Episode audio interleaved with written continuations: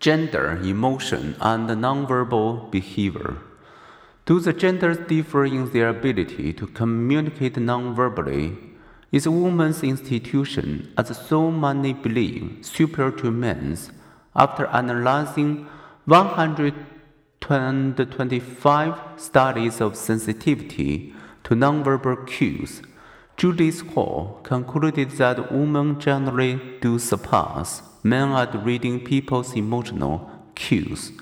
When giving synthesis of behavior, the female advantage emerged early in development. In one analysis of 107 study findings, female infants, children, and adolescents outperform males. Women's nonverbal sensitivity helps explain their greater emotional literacy. When invited to describe how they would feel in certain situations, men describe simpler emotion reactions. You might like to try this yourself.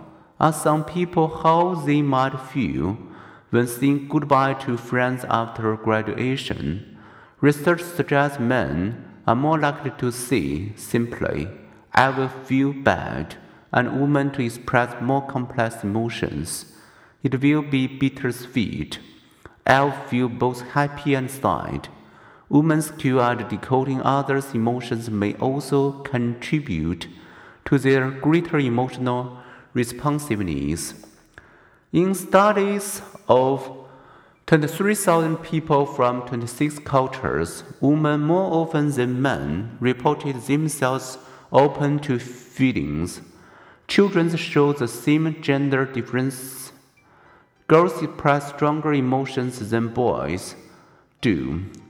That helps explain the extremely strong perception that emotionality is more true of women, a perception expressed by nearly 100% of 18 to 29 year old Americans.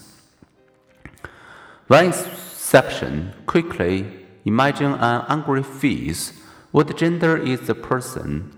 If you are like three in four Arizona State University students, you imagine a male, and when a gender neutral face was made to look angry, most people perceive it is as male. If the face was smiling, they were more likely to perceive it as female.